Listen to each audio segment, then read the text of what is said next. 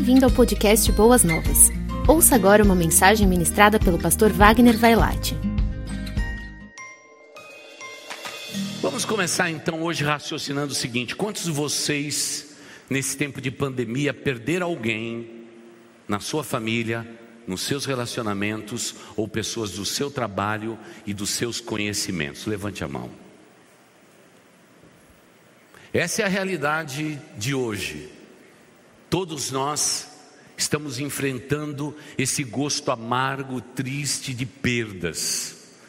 O nosso coração fica tremendamente sentido quando percebemos que provavelmente vamos chegar já já a 700 mil pessoas perdidas durante esse tempo de pandemia. Eu não estou discutindo números, não estou discutindo se são 700 mil, se não são, é, se estão incluídos nessa lista outro tipo de morte. Eu não estou discutindo isso. Mas, irmãos, isso é muita coisa. Só isso daria motivo para a nossa nação estar triste e abatida no dia de hoje. Fora isso, irmãos, nesse tempo difícil da reconstrução depois da pandemia, muitas pessoas perderam seus lares. Quantas pessoas nos procuraram desesperadas, desempregados e que acabaram vivendo em seus apartamentos próprios, mas não puderam pagar, por exemplo, o condomínio. E agora estão sendo executados. Quantos idosos da nossa igreja nos procuraram porque não conseguem, com um salário mínimo, pagar as suas contas e comprar os remédios que estão tão caros? Quantas pessoas que precisam trocar um óculos e não têm dinheiro para isso? Principalmente aqueles óculos mais especiais, não tem saída. Todo dia bate na porta da igreja pessoas, não para pedir uma cesta básica, mas vem aqui para pedir um pouco de arroz e feijão, porque os netos precisam comer amanhã. Quantos dos nossos amigos na nossa região em que temos relacionamento, seus negócios encolheram? Algumas empresas da nossa região fecharam. Sabe aquelas empresas bem tradicionais aqui da nossa região? Os avós passaram para os pais, os pais passaram para os filhos. Irmãos, estamos vivendo um tempo difícil. A perspectiva desse ano não é aquela perspectiva grande. Ainda temos aí carnaval que não é carnaval. Parece que tudo no Brasil começa depois do carnaval. Não obstante a isso, é ano de eleição, é um ano tanto conturbado, não é? um país dividido, não é? é completamente dividido, tudo parece conspirar contra a gente. Se não bastasse isso, nós temos uma multidão de pessoas que ainda não voltaram para a igreja, estão preocupados com essa nova cepa, essa nova variante e, e, o que acontece é que a igreja, a nossa igreja e todas as igrejas estão sofrendo.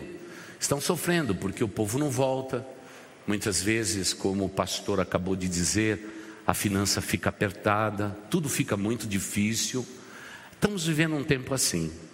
Mas o pior que nós estamos vivendo não que eu diga que a morte de pessoas não seja pior do que aquilo que eu vou mencionar, mas para nós, enquanto igreja, o que fica mais evidente nos nossos corações é que relacionamentos estão sendo quebrados.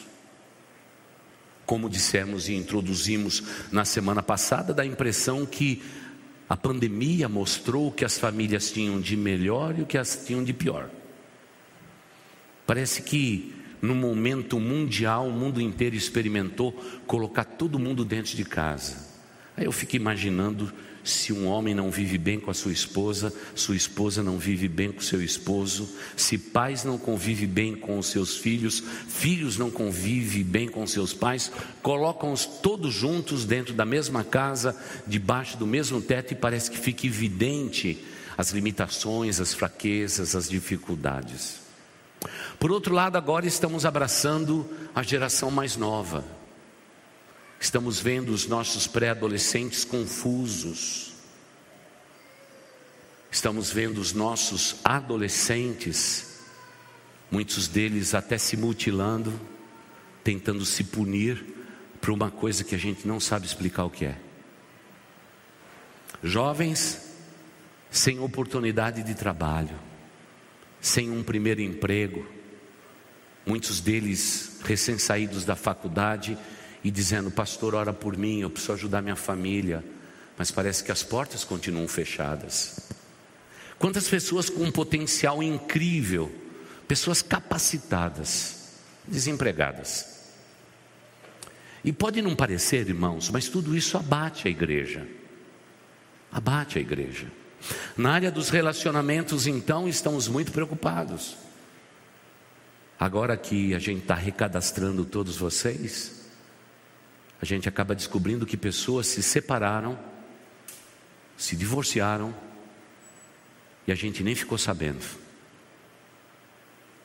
E agora já estão no Facebook postando o novo namorado, a nova namorada. E não deu chance para uma igreja como a nossa sequer aconselhar, orar, corrigir rotas.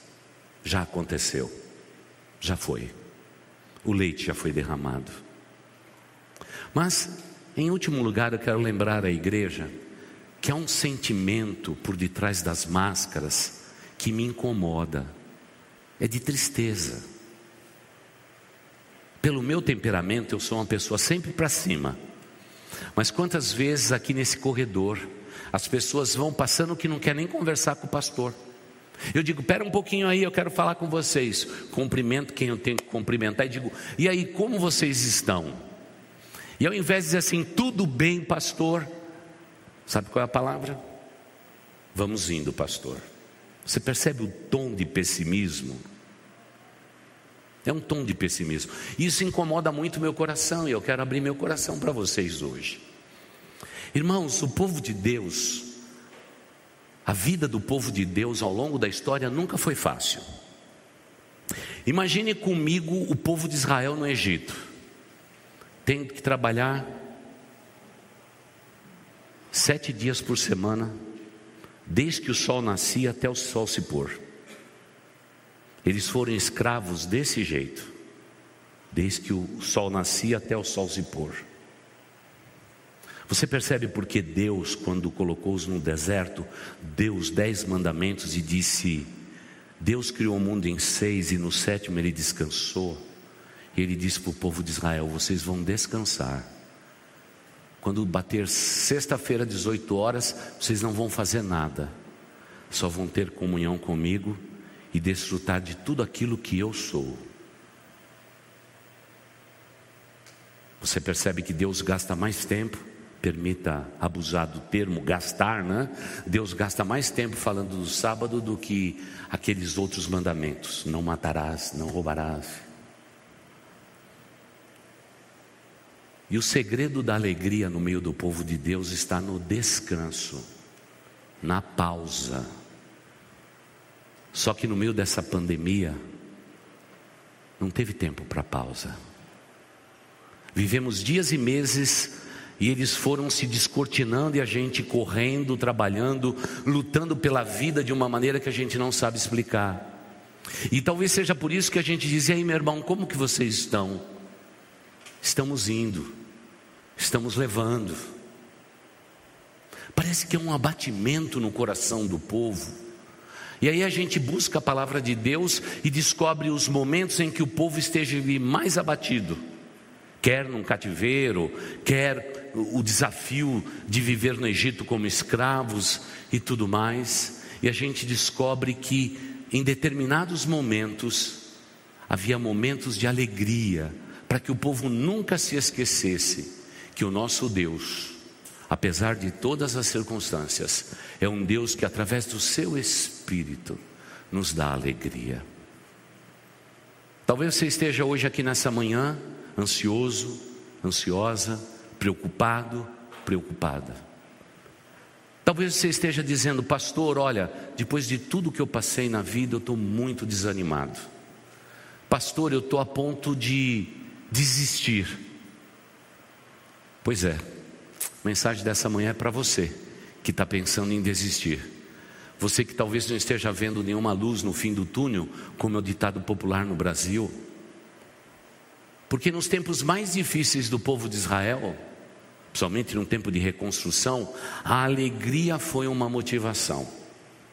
Daqui a pouco eu vou ler um texto, mas vou contar a história do texto já nessa grande introdução. É, há um momento interessante na reconstrução dos muros no tempo de Neemias. Ele montou toda uma estratégia para que o povo de Israel não estivesse humilhado, porque afinal os muros da cidade estavam destruídas, destruídos, as portas da cidade foram queimadas a fogo pelos inimigos. As notícias que Neemias um dia ouviu é que o que havia em Israel era abatimento e tristeza. O povo estava desolado, sem esperança. E agora então Neemias pede cartas do rei para que ele pudesse ir até a terra de Israel e reconstruir os muros junto com aqueles que ficaram. E os que ficaram não era assim, gente muito forte. Normalmente, quando uma nação invadia a outra, levava todas as mulheres, jovens principalmente, e deixava os mais idosos que não podiam produzir. Então, o que havia ali era realmente pessoas idosas, coxos, mancos, doentes e leprosos. É o que ficava. Então, quando você percebe que, quando Neemias recebe informação de como estava o seu povo, ele se abateu completamente. Ele teve o desejo de rasgar as suas vestes e dizer como o povo dizia: tudo acabou. Mas de repente, o Espírito Santo de Deus toca num coração. Irmãos, agindo Deus, ninguém pode impedir. Deus toca no coração desse homem por causa do grau de sinceridade. Ele se despiu na presença de Deus. Ele disse: Pai, está doendo. Pai, é abatimento. Pai, é tristeza. É muros destruídos, territórios que foram destruídos. O que era nosso não é mais nosso. Só há abatimento. Ficaram os velhos, os mancos, os coxos. Não há quem olhe para aquela cidade e realmente dos altos céus diga: Esse é o Deus de Israel.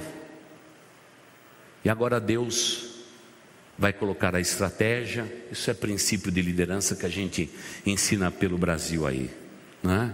Não quero falar de princípio de liderança, mas Deus toca, coloca um sonho, coloca um objetivo e aquele homem parte para ação. Pede ajuda do rei, pede cartas e vai até lá no, no meio do povo de Israel. E o mais interessante de tudo, quando ele chegou lá, a primeira coisa que ele encontra, além da tristeza, do abatimento, era oposição. Diante da, oposição, a gente já desiste de tudo, né? Você quer fazer um bem e daqui a pouco tem oposição. Que triste. Mas ele persistiu, ele persistiu. E é interessante ver, esse não é o nosso texto, tá? O texto nosso vem já já. Mas é interessante perceber que Neemias diz essa poesia que eu vou ler para os irmãos. E Neemias acrescentou, naquele momento de abatimento, naquele momento de insegurança, ele diz assim: por favor, povo de Israel, saiam de suas casas. Como quem diz assim: contemple a natureza, dê um tempo para vocês, ande pelos bosques, contemple o mar e descubra que o nosso Deus é um grande Deus. Parece que Ficarmos dentro de casa é uma prisão. E pior do que isso, né, irmãos? Parece que lockdown parece que não combina conosco, né, irmãos? Combina? Não, não combina com a gente, né, irmãos? Não combina de jeito nenhum. E aí ele diz assim: por favor, saiam. Como quem diz, contemple a natureza, veja as montanhas, Repare o quanto o seu Deus é maravilhoso. E tudo Ele criou para você. Parece que nós precisamos ser lembrados disso. Ele fala de outra coisa boa. Comam e bebam, se alimentem. Não é bom comer e beber, irmãos? É bom, não é? É bom demais, não é? Como que se fala, Brian, aí? Comer. Como é que se fala na linguagem de sinais? Assim mesmo? Ah, então já sabia a linguagem de sinais sem saber. É, tá certo. É assim mesmo, é comer. Muito bom para ficar forte. É isso mesmo. Por favor, saia do lugar onde vocês estão. Contemple o que Deus fez. Por favor, comam e bebam, se fortaleçam. E talvez você não tenha muito para comer e beber, o tempo era difícil. Mas coma do melhor que vocês tiverem. Essa é a primeira definição de prosperidade na Bíblia. Prosperidade na Bíblia não é aquilo que o Evangelho da Prosperidade tem dito ao Brasil nesses últimos 30 anos. Prosperidade na Bíblia é só isso: não ter necessidade. Isso é prosperidade. Não é ter um barco, não é ter toda a riqueza do mundo.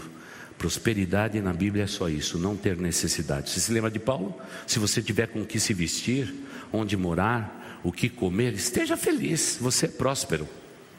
Mas o conceito de prosperidade desse mundo é outro. E diz o texto de Neemias: vocês vão comer, vão beber do melhor que vocês tiverem na sua casa. Cada um tem o que tem. E quando vocês fizerem isto, erga os seus olhos e faça algo que traz alegria ao seu coração. Reparta o que você tem com aqueles que nada têm. Generosidade. Oh, irmãos, tem tanta gente dentro da igreja que não é generoso, não é generosa. Irmãos, há um poder na generosidade que nós não sabemos explicar. As pessoas mais generosas desta igreja, de nada têm falta, e Deus vive surpreendendo eles com coisas incríveis como Deus confiasse a eles para que eles pudessem ajudar quem não tem. Reparta com os que nada têm preparado em suas casas, em seus lares. E lembre-se, agora ele está falando do sábado, tá bom? Este é o dia consagrado ao nosso Senhor. Descansem, descansem. Não é por superatividade é que nós vamos passar esse momento.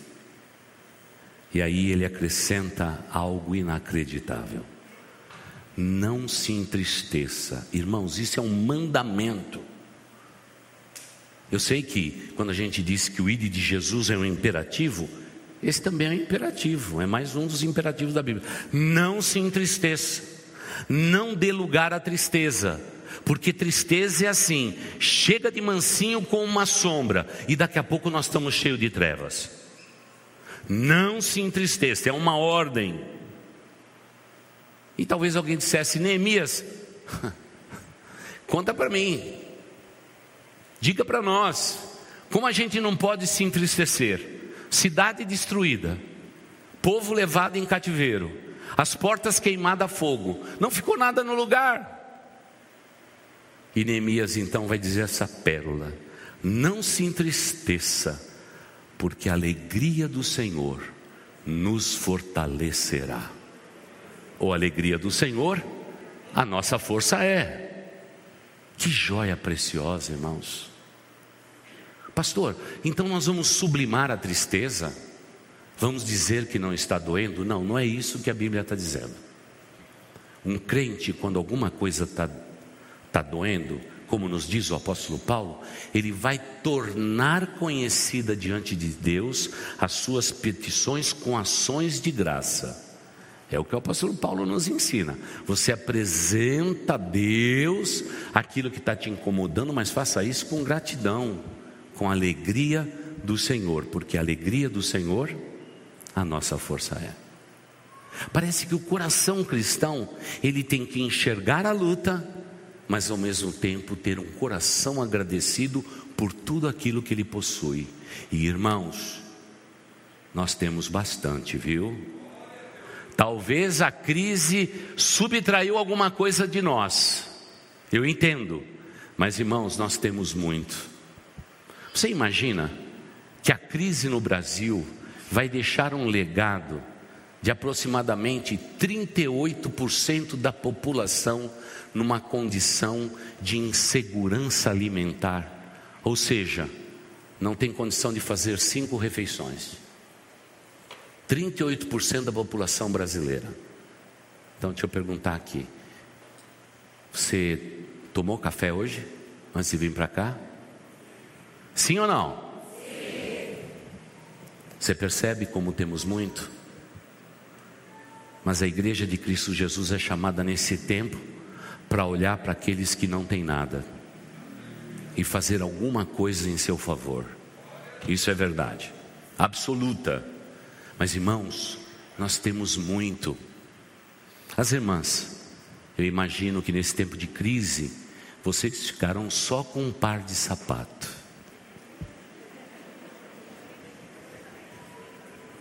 Ué, por que, que as irmãs estão alegres? Ah, a alegria do Senhor a nossa força é? Pois é. É um mistério. Eu vou ainda explicar qual é o mistério um dia. Eu estou deixando a igreja sempre de sobreaviso. Eu vou explicar a relação da mulher com o sapato. É bíblico. É bíblico. Mas eu explico outro dia. Irmãos, nós temos muito. Agora, sabe o que nós não temos muito? É gratidão no nosso coração. Não há divise uma declaração, uma camiseta que diz: a alegria do Senhor a nossa força é. Não tem. Então vivemos esses momentos tão difíceis como temos vivido os dias atuais. Mas veja o que nos diz o Salmo 16, os versículos de 8 a 11. Está o texto de Neemias é tarefa de casa, você vai achar. Não vou dizer o endereço. Porque quem já fez escola bíblica dominical já sabe onde está que a alegria do Senhor a nossa força é. Já está decorado desde o tempo de infância. Mas se você matou a escola bíblica dominical, consulta o, o pai dos inteligentes nesse dia, o Google. O Salmo 16, versículos de 8 a 11 diz assim: Senhor, o Senhor diante de mim, com Ele à minha direita, não serei abalado. Vamos repetir esse texto? Vamos lá? Todos juntos? Vamos lá? Sempre tem o Senhor diante de mim, com Ele à minha direita, não serei abalado. Ainda não ficou bom, viu? Tem gente querendo parar no meio da palavra, irmãos. Em leitura bíblica congregacional, a gente só para na vírgula ou no ponto. Vamos melhorar isso aí? Vamos lá. Senhor, tem o Senhor diante de mim, com Ele à minha direita, não serei abalado. Essa é a convicção, não daqueles salmos de alegria, mas aqueles salmos que estão naquele verbete de lutas e dificuldades. A linguagem poética da Bíblia está ensinando ao povo que eu tenho que ter realmente esta convicção de alegria, apesar da circunstância, porque Deus está sempre ao nosso lado. Irmãos, parentes pode falhar, governo pode falhar, mas o nosso Deus jamais falha. Ele é o teu Deus à tua direita. Essa linguagem significa ele é como a tua sombra à tua direita. E o texto prossegue dizendo: Por isso meu coração se alegra, e no íntimo exulto. A mim, desculpe, exulto, mesmo o meu corpo repousará tranquilo, mesmo o meu corpo repousará tranquilo, vírgula, porque tu não me abandonarás no sepulcro, nem permitirás que o teu santo sofra decomposição. Olha o grau de convicção desse salmista. Ele está falando da morte, da morte. Ele está falando do fim da nossa existência. Mas mesmo assim, naquele momento, Deus não nos abandonará. É o que diz o texto. Tu me farás conhecer a vereda da vida A alegria plena da tua o quê? Percebe?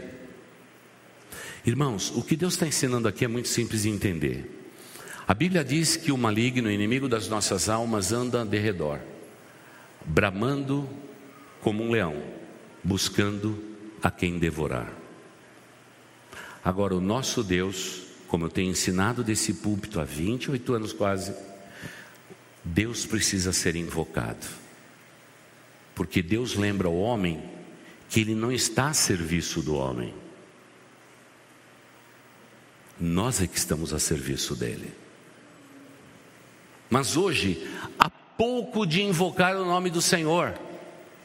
A palavra invocar o nome do Senhor dá a ideia de altares nos lugares altos. Ou seja, pessoas que na vida, no caminho, no trabalho, onde está, ergue altares de louvor ao nosso Deus, invocando o seu nome. E aí, irmãos, a gente entra num território um pouco delicado, que a gente precisaria de mais tempo para explicar. Porque a ideia daqui do altar erguido, do nome de Deus ser invocado, fala a respeito de territórios. É interessante a perspectiva do Antigo Testamento. Quando uma nação ocupava um lugar, havia territórios. Abraão e os seus filhos chegaram a pagar ciclos de prata e ouro para que uma caverna fosse ocupada só para repousar o corpo deles pagaram preço de ouro e prata naquele tempo para que aquela região fosse demarcada e fosse território do povo de Deus. Agora, hoje, depois que Jesus Cristo veio, parece que essa ideia de território se perdeu, mas não se perdeu. Se você der no teu coração um quadradinho pequenininho para que a tristeza impere, provavelmente o seu corpo vai ser cheio de trevas, porque território dado ao inimigo não pode ser recuperado. Você já percebeu alguém que se alimenta da pornografia e da sujeira da internet? Quando um homem, uma mulher, dá um pedacinho do seu coração para toda essa podridão, o inimigo domina aquele território. Depois que você dá esse território, é difícil recuperar porque o inimigo tem prazer em ter territórios na minha vida e na tua vida. Quais são os territórios? Dos altares vazios ou dos altares abandonados na tua vida? Eu sei que os pais hoje estão terceirizando a educação para os seus filhos na internet, por exemplo. Quando você dá esse território aos seus filhos, não haverá mais volta. Você não vai poder dizer para eles: me dá o celular, porque você não vai ter celular. Você vai ver o que vai acontecer. Território dado é território tomado. O altar foi enfraquecido. E infelizmente nos nossos lares, em nossas vidas, e você que me ouve agora e está dizendo: eu não vejo a hora de ir embora daqui. Provavelmente o inimigo já dominou vários territórios da sua vida. Por isso que ouvir a palavra de Deus incomoda o seu coração. Por isso, quais são os territórios que você deu ao inimigo? Talvez seja por isso que você não possa dizer com a maioria desses membros: a alegria do Senhor é a minha força, porque os altares das suas vidas estão vazios, eles foram dessecados, eles foram eles foram realmente diminuídos. E infelizmente vivemos nesse tempo. E o que corre risco são as futuras gerações. Antigamente a gente falava muito do púlpito da geração Y, Z. Mas irmãos, estamos preocupados agora com a geração A. A geração dos nossos pequeninos hoje. Estamos preocupados. Eles não amam mais a igreja. A grande parte deles. Porque existem coisas mais interessantes. Território dados pelos pais. E que o inimigo tomou posse. E está difícil restituir. E é isso que eu percebo nos dias atuais. Os pais perderam o controle. E agora está difícil você dizer, filho, você ainda não se casou. Enquanto você viver debaixo desse teto, não importa que você tenha 21 ou 30 anos de idade, a liderança nesse lar é uma só. O altar erguido para a glória de Deus é um só no nosso lar. É difícil você pegar o território de volta, porque infelizmente o inimigo derrama, demarcou territórios. Veja o que aconteceu com Neemias, paralelo a esse salmo precioso, o Salmo 16. O território tinha sido tomado. Deus toca no coração de Neemias e diz: Neemias, eu te tirei da terra sua e te trouxe para cá para esse momento. Você vai até o rei e diga que você quer restituir o que o inimigo destruiu. E a palavra de Deus nos diz que ele foi como um ser humano, como todos nós. Chegou na presença do rei e o semblante dele estava triste, porque ninguém é chamado à falsidade. Se está doendo, está doendo. Se há tristeza, há tristeza. Não podemos negar, somos o que somos. E o rei perguntou, mas Neemias, você é uma pessoa tão para cima, uma pessoa alegre, uma pessoa descontraída, por que que teu semblante está tão triste? Ele diz, rei, eu tenho que dizer que eu recebi notícias da minha terra. Tudo lá está desolado, tudo está destruído. Ah, rei, como eu tenho tristeza no meu coração em saber que a terra do meu Deus está desolada, os muros derribados, as portas queimadas a fogo, e o lugar que a gente mais venera destruído no chão. E o rei diz assim: Qual é o plano, Neemias?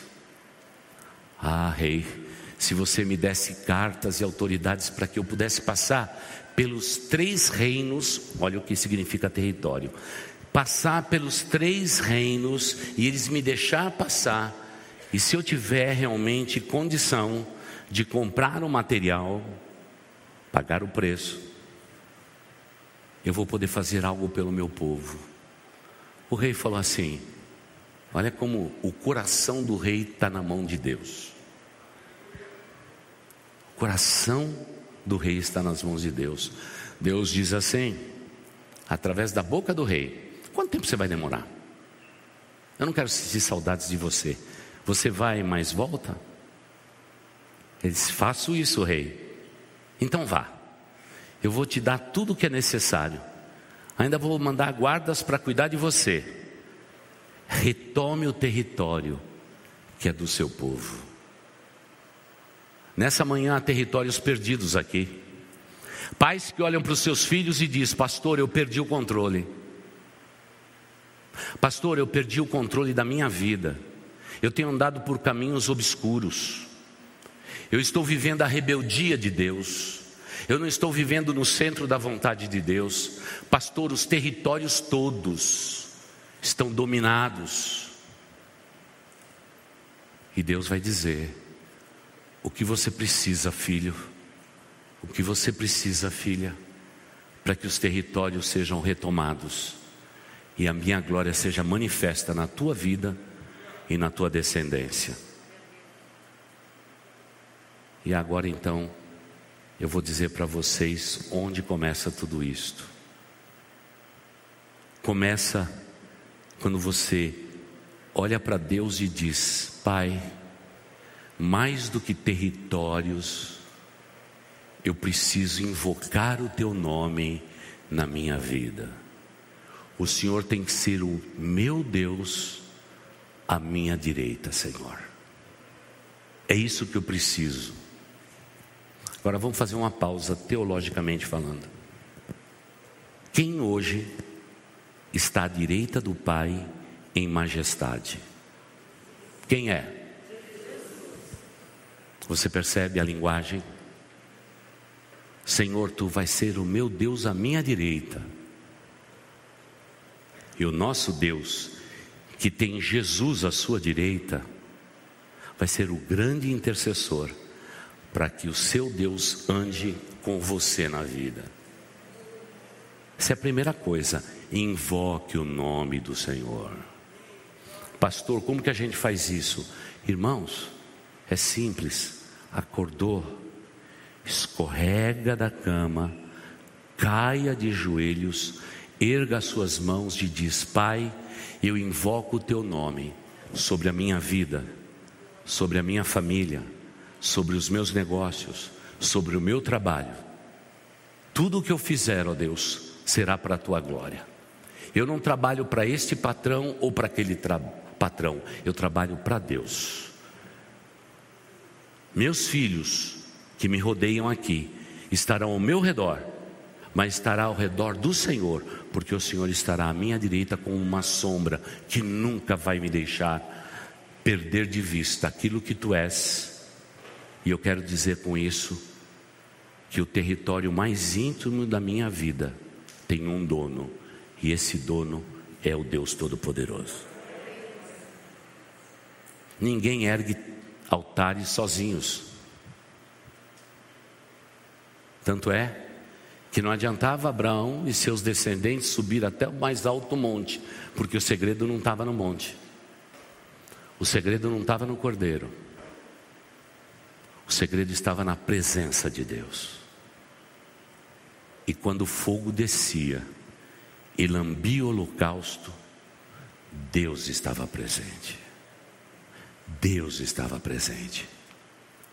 Pastor, então você está dizendo que há muitos cristãos em que Deus não está presente na sua vida? É isso mesmo.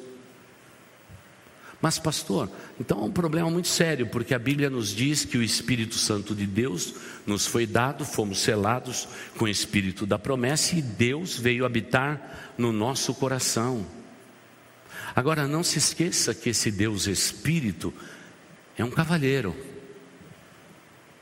Ele não vai fazer nada na sua vida se você não der a permissão, porque Deus continua honrando o teu livre-arbítrio.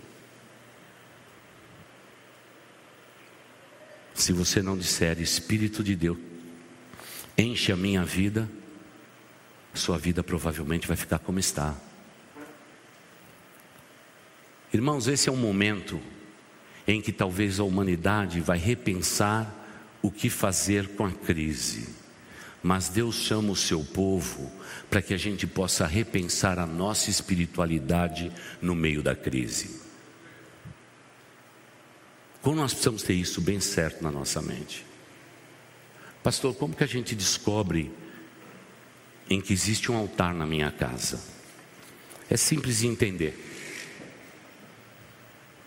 Ambiência. Como é o ambiente do seu lar? Há Deus lá? Essa é a questão. Hoje não tem mais tocador de CDs, né, irmãos? Tocador de fita cassete. Agora os LPs, os compactos, estão voltando, mas tem pouco louvor na casa do povo de Deus. Eles me dizem assim, pastor, a gente coloca o fone de ouvido, pastor já ouviu falar do Spotify? É lá que a gente tem o um louvor. O grande problema é que o altar do Spotify não tem só o que você quer ouvir, tem tudo o que você deseja ouvir. Se eu passasse para a esquerda do teu celular, no teu desempenho tecnológico, quanto tempo do seu dia você tem dedicado ao celular, às redes sociais? Quanto tempo você tem dedicado a Deus? Esse é o momento. Irmãos, temos que admitir que nunca em outro tempo da história da igreja o entretenimento ocupou um lugar tão relevante no meio do povo de Deus. Posso fazer um pedido? Menos celular, mais Deus à tua direita. E você só descobre isso quando você lê a palavra de Deus e você ora a Deus. Ele vai estar à sua direita. O texto bíblico diz assim: jamais se entristeçam. O texto de Neemias, o texto do Salmo 16 vai dizer, não é? Tu me farás conhecer a vereda da vida, a alegria plena da tua presença no nosso meio. Que coisa linda, que coisa maravilhosa. Como se a tua mão direita estivesse pontuando e marcando a minha vida e a minha existência. Então vamos concluir. Há altares erguidos no teu lar? Há altares erguidos na tua universidade? Há altar erguido nos seus relacionamentos?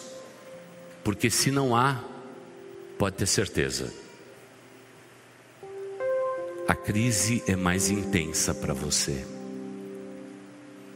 a dor é mais profunda, a consolação é mais rarefeita na tua vida, e muitas vezes o Espírito Santo de Deus está num quartinho da tua vida e você trancou lá o Espírito Santo de Deus e disse para ele: Daqui a aqui você pode atuar na minha vida, mas daqui para cá é eu que tenho a minha vida. O Espírito Santo de Deus está entristecido. E é por isso que talvez vamos conseguir conquistar o mundo inteiro e me permita parafrasear a Bíblia e perder os nossos filhos. É o que a gente tem mais visto, irmãos. Há muitos pais que deram liberdade aos seus filhos, porque entenderam, principalmente na década de 80 e 90, eu não vou criar os meus filhos da maneira com que eu fui criado. Deram a liberdade, território foi dado, e agora a gente não consegue pegar de volta.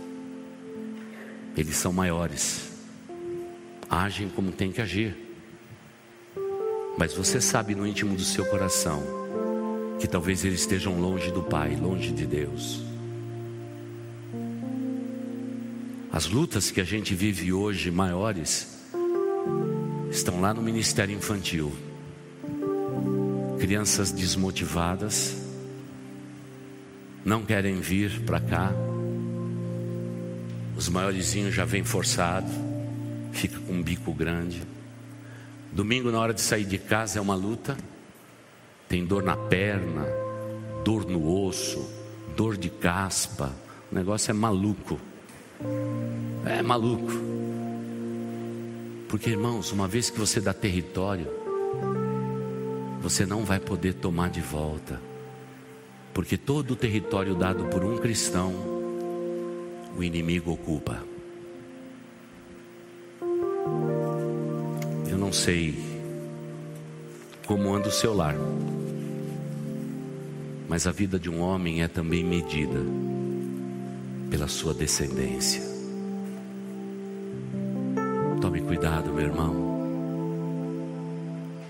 porque a gente precisa redescobrir o poder da presença de Deus e, apesar do momento, fazer da alegria do Senhor a nossa força e seguirmos em frente porque tudo isso vai passar.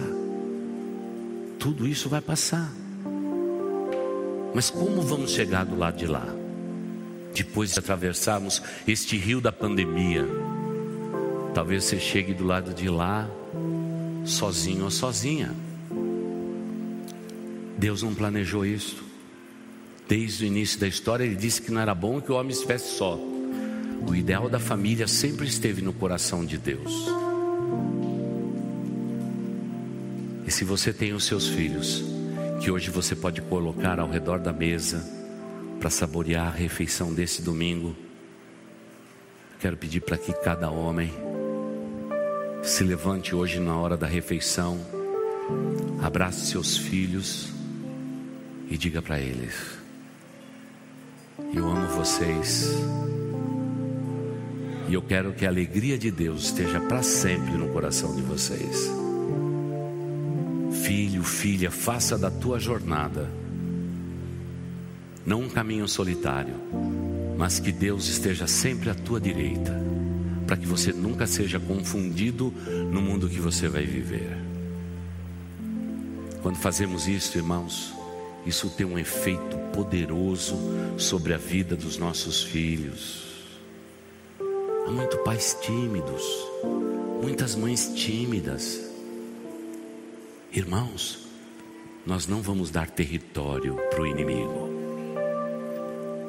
Nós vamos derrubar, na verdade, diminuir o território do inimigo. E dizendo de todo o nosso coração que Deus está à nossa direita e que Ele é a fonte permanente da nossa alegria, apesar de todas as circunstâncias.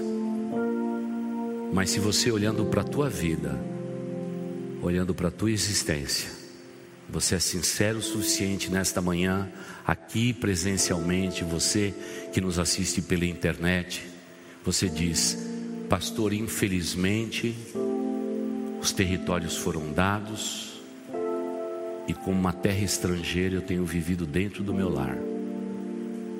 Meus filhos não amam a Deus como deviam amar, e até o nosso lar passa por crises gigantescas, porque infelizmente, infelizmente, territórios foram dados. Talvez alguém diga, pastor, será que tem solução? Tem. Haverá sempre um Neemias para reerguer os muros e consertar as portas queimadas, para que a cidade do nosso Deus seja a manifestação visível da Sua presença no meio dos homens. Esse território foi dado em alguma área da tua vida, meu irmão, minha irmã, é tempo de você hoje tomar uma posição. Se levante na presença do Rei e diga: Estou triste. Eu preciso reerguer muros da minha vida e consertar as portas queimadas. Rei dos reis, me ajude. E o Rei dos reis vai dizer: Escreverei cartas a respeito de vocês. Vocês vão avançar no território de todos os reinos, e aquilo que foi tirado da sua vida será restituído, porque eu sou Deus da restituição. Deus não faz acepção de pessoas. Se Ele foi com Neemias, Ele será com você, meu irmão, minha irmã querida. Vamos orar? E se territórios foram dados, se levante nesse santuário, se levante na sua casa e diga: Rei dos Reis, restitua. Se levante para Deus, não para mim por favor, e vamos orar ao Pai eterno. Querido Deus, o teu Espírito Santo passeia por este auditório e o Senhor conhece, ó Deus, os lares, as vidas, as circunstâncias, os momentos, ó Deus, que cada lar, cada família, cada chefe de família, cada mulher honrada dentro deste, olhar, deste lar, ó Deus, vive a respeito de territórios. Senhor Deus, aqueles que empreendem, Tu sabes, ó Deus, o quanto que o maligno atua na área comercial, na área do sustento da nossa vida. Pai de amor, se negócios mal feitos foram feitos, Pai, diante do Rei dos Reis estamos, com o nosso semblante abatido, para te dizer de novo, como disse Neemias: Ah, meu Rei, se o Senhor for generoso comigo, misericordioso e perdoador como tu és. Permita que os territórios da minha vida, que foram estendidos de maneira liberal na presença da minha descendência, que eles sejam tomados de volta.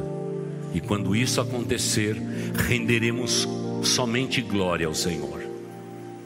Ó oh Deus eterno, mas eu te peço, esteja à direita do seu povo que o teu povo possa te invocar. Porque o inimigo das nossas almas não precisamos invocá-lo, ele está presente. Por isso, Pai, ao invocarmos ao Senhor no nosso lar, na nossa vida e nas nossas circunstâncias, Pai, eu quero te pedir que os territórios sejam restituídos. Porque se o Senhor está presente à nossa direita, o inimigo tem que bater em retirada. porque ele não resiste à tua presença, à tua santidade, o teu poder e a tua pessoa. Pai de amor, eu te peço que o Senhor restitua a alegria do Espírito Santo do Senhor. Quantas pessoas entristecidas, abatidas, deprimidas, angustiadas, porque pouco a pouco as dores, as lutas da vida foram tomando territórios. Pai de amor, tome de volta os territórios que são teus. Levantamos bandeira branca e nos rendemos ao Senhor. Passeie, Espírito Santo de Deus, por esse santuário. Olha para os lares que nos assistem e, nos, e os abençoe, ó Pai. E Pai, cerca-nos com a tua presença e que nas nossas vidas, mesmo no tempo pós-pandemia, que muros e portas territoriais sejam restituídas para a tua honra e para a tua glória. Porque esta é a nossa oração e nós fazemos no nome daquele que é declarado Rei dos Reis e Senhor dos Senhores, Jesus. Jesus. Jesus. É por este nome que assim oramos, dizendo Amém e Amém. Você ouviu o podcast Boas Novas? Não se esqueça de seguir nosso canal para ouvir mais mensagens que edificarão a sua vida.